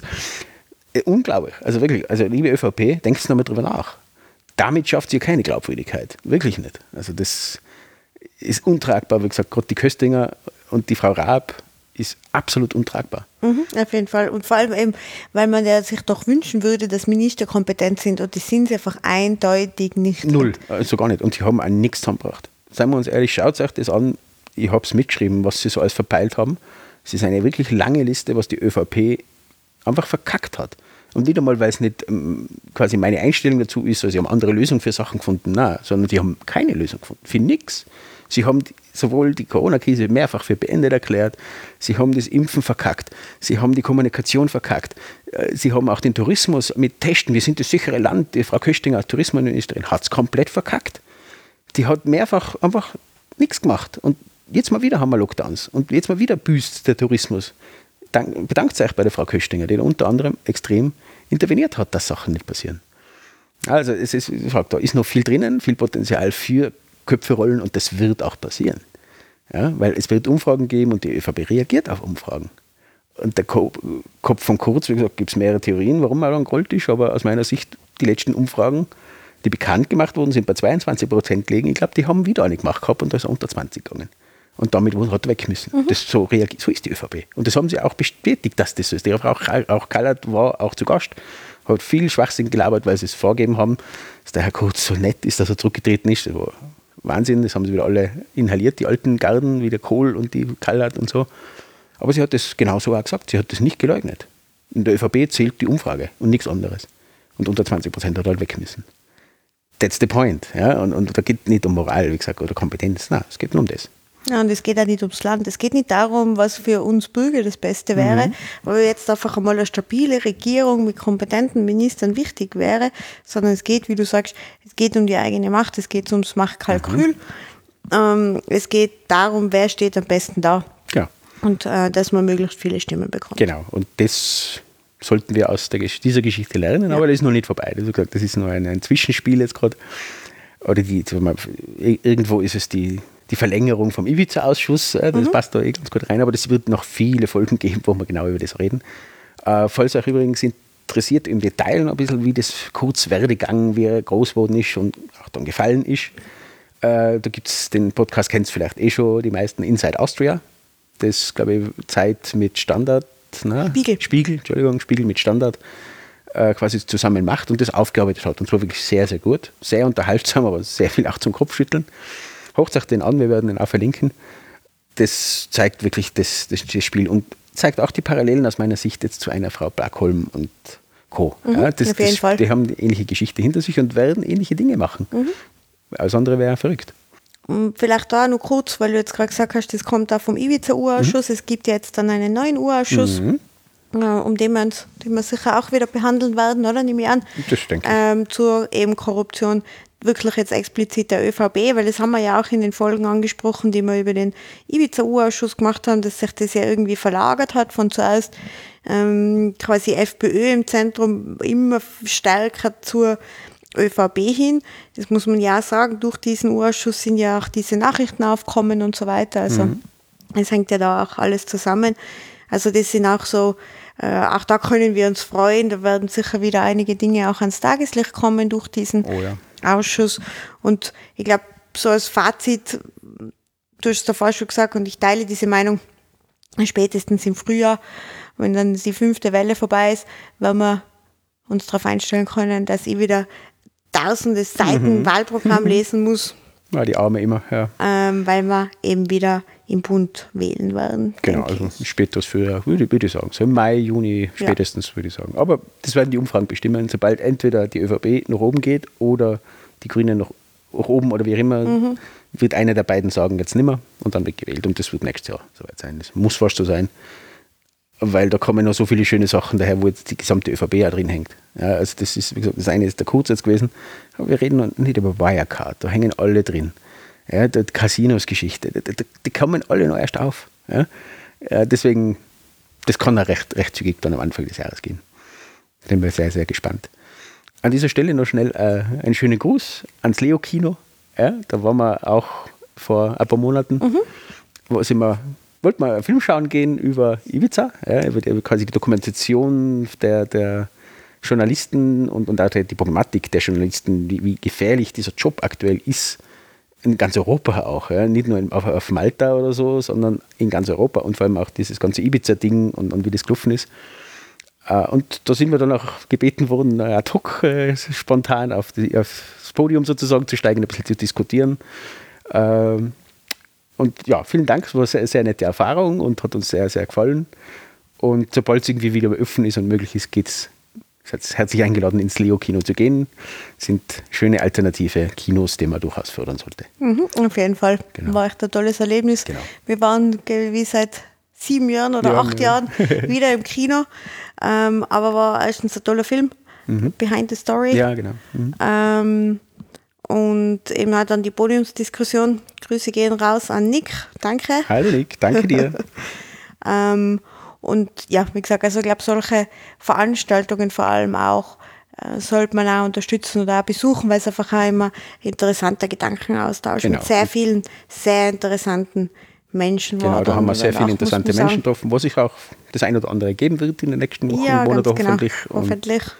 ja, Aber soweit von uns. Genau, das ist einmal das Gröbste, ja, was Genau. passiert ist in den letzten Wochen, Monaten. Vielleicht noch kurz, was wird jetzt aus Sebastian Kurz? Also jetzt wird er ja mal äh, Papi sein und dann ähm, nehme ich an, wird er probieren, äh, in der Privatwirtschaft einen Job zu finden, mal schauen, wie offen die Türen bei der Novomatic ja, sind Genau, für ihn. viel moralischer dürfte es dann nicht sein in Nein, der. Wirtschaft, weil wer stellt denn jemanden an, der für Korruption und Intrigen bekannt ist? Ich persönlich würde ihn nicht einstellen. Aber es gibt immer wieder nette Verrückte, die es tun. Der Herr von BlackRock wird es nicht sein. Mhm. BlackRock, vielleicht klingelt das bei einigen, das ist einer der größte Hedgefonds der Welt, wo auch der Herr Merz in Deutschland, CDU, dabei ist.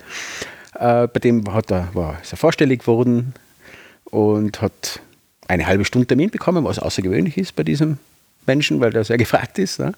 Hat über Umwege einen, einen Termin bekommen, eine halbe Stunde, und ist dann mit Kameras und Co. aufgetreten, das diesem Herrn von BlackRock überhaupt nicht gefallen hat, weil das war nicht ausgemacht. Haben es, glaube ich, eine Viertelstunde rumdiskutiert, dann ist eine Viertelstunde geblieben, auch ohne Kameras, und das hat den Herrn Kurz schon gar überhaupt nicht mehr interessiert. Und dann ist er wieder gegangen. Und der Herr von BlackRock hat dann nochmal nachgefragt, war das wirklich der Kanzler von Österreich? keine, In- keine Ideen, kein Feuer, kein, keine Moral, irgendwie sowas hat er sich geäußert. Ne? Also der hat auch Hausverbot bekommen. Der Herr Kurz hat Hausverbot bei BlackRock. Ja, und wenn einmal ja, BlackRock, die jetzt wirklich nicht für Moral und irgendwas stehen, schon mal draufkommen, dass der nichts kann, dann werden das andere genauso machen. Wie gesagt, Ausnahme Novomatic, passt immer, russische Konzerne, sicher. Ja, irgendwas Gazprom geht immer. Aber bin ich auch sehr gespannt, was er sein wird. Und gesagt, mein Tipp, das war es noch nicht mit dem Herrn Kurz. Diese Hybris und Co., die der hat, der will, das wird aus meiner Sicht auf jeden Fall dahin führen, wann auch immer das sein wird. Der wird eine Partei gründen, ganz sicher. Ja, und der wird seine Prätorianer auch wieder reinholen, ganz sicher. Ja. Wie gesagt, wann das sein wird, ob das Anfang des Jahres schon sein wird oder erst in ein paar Jahren, kann man traue ich mir noch nicht sagen. Ich glaube, dass es früher ist, als man denkt, dass der das wieder probiert. Und der wird sich 10, 15 Prozent holen von der ÖVP. Viel Spaß dabei am Spalten. Also das, auch das Thema ist noch nicht vorbei. Nein, das glaube ich auch. ÖVP Das- blüht dasselbe wie in, äh, Amerika den, den äh, Republikanern mit Trump. Der hat 30 Prozent im Griff von den Republikanern und entweder spalten sie sich oder sie werden untergehen. Und das wird genau das gleiche los, hat die ÖVP gewählt. War klar von Anfang an, sie werden, wir werden sehen, wo es hinführt. Das wären so die Tipps für nächstes Jahr oder so. Ja, schauen wir mal. Sind wir gespannt. Wir Was werden sich dann davon da berichten. Ähm, auf jeden Fall vielen Dank fürs Zuhören. Ich glaube, wir sind jetzt wirklich am Ende ja, reicht für heute. äh, für den Podcast. Ja, über Weihnachten wird es vielleicht einen neuen geben. Schauen wir mal, da haben wir vielleicht Zeit. Wir werden es sehen, wenn irgendwas dazwischen kommt. Aber auf jeden Fall euch eine gute Zeit. genau, bleibst gesund. Geht's auch impfen? Jawohl, Booster, Booster, Booster. Yeah! Haben wir, Haben wir schon. hinter uns. Deshalb auch das viele Gehuste. ja, ja, Äh, ein bisschen, sind ein bisschen verschleimt. Nebenwirkungen. Ja, ja, genau. Aber Aber sonst macht euch keine Sorgen, es ist aus meiner Sicht sogar weniger als bei der zweiten Impfung, so Nebenwirkungen. Und alles, Alles- alles wert, alles, alles wert. gut, alles so gut. Ist es. Ähm, schickt uns auch gerne jetzt Shitstorm, E-Mails. Alles. stört. Alles in Ordnung. Genau, und vor allem auch Ideen für den Fonds. Ganz genau, ganz wichtig auf das nochmal. Genau, Ähm, sonst auch gerne Feedback, bewertet genau uns. iTunes, Rezensionen auf Alles. unserer Homepage, uns österreichs.jetzt. Äh, Kommentar hinterlassen, E-Mail schreiben, weiterleiten, was auch immer. Und Freut uns alles. Immer Obacht, Obacht, Obacht. Genau. Und genau, bitte keine Mannerschnitten mehr sch- schicken. Habe ich sehr viele bekommen. Ich habe glaube ich immer noch ein paar da. Äh, ab jetzt werden vielleicht Verival-Waffeln oder so, ja, falls du die kennst. Hallo, Christian. Na, äh, vielen Dank für die ganzen Sachen, was wir schon bekommen haben, immer wieder Geschenke und alles. Äh, vielleicht spendet es in Zukunft, beziehungsweise Waffeln für mich, wenn es Ja, geht. ganz genau. Genau, dann alles Gute. Alles Gute. Kommt's gut drüber. Falls wir uns nicht mehr hören, gutes Neues. Macht es gut. Guten Rutsch. Vielen Dank. Tschüss. Ciao.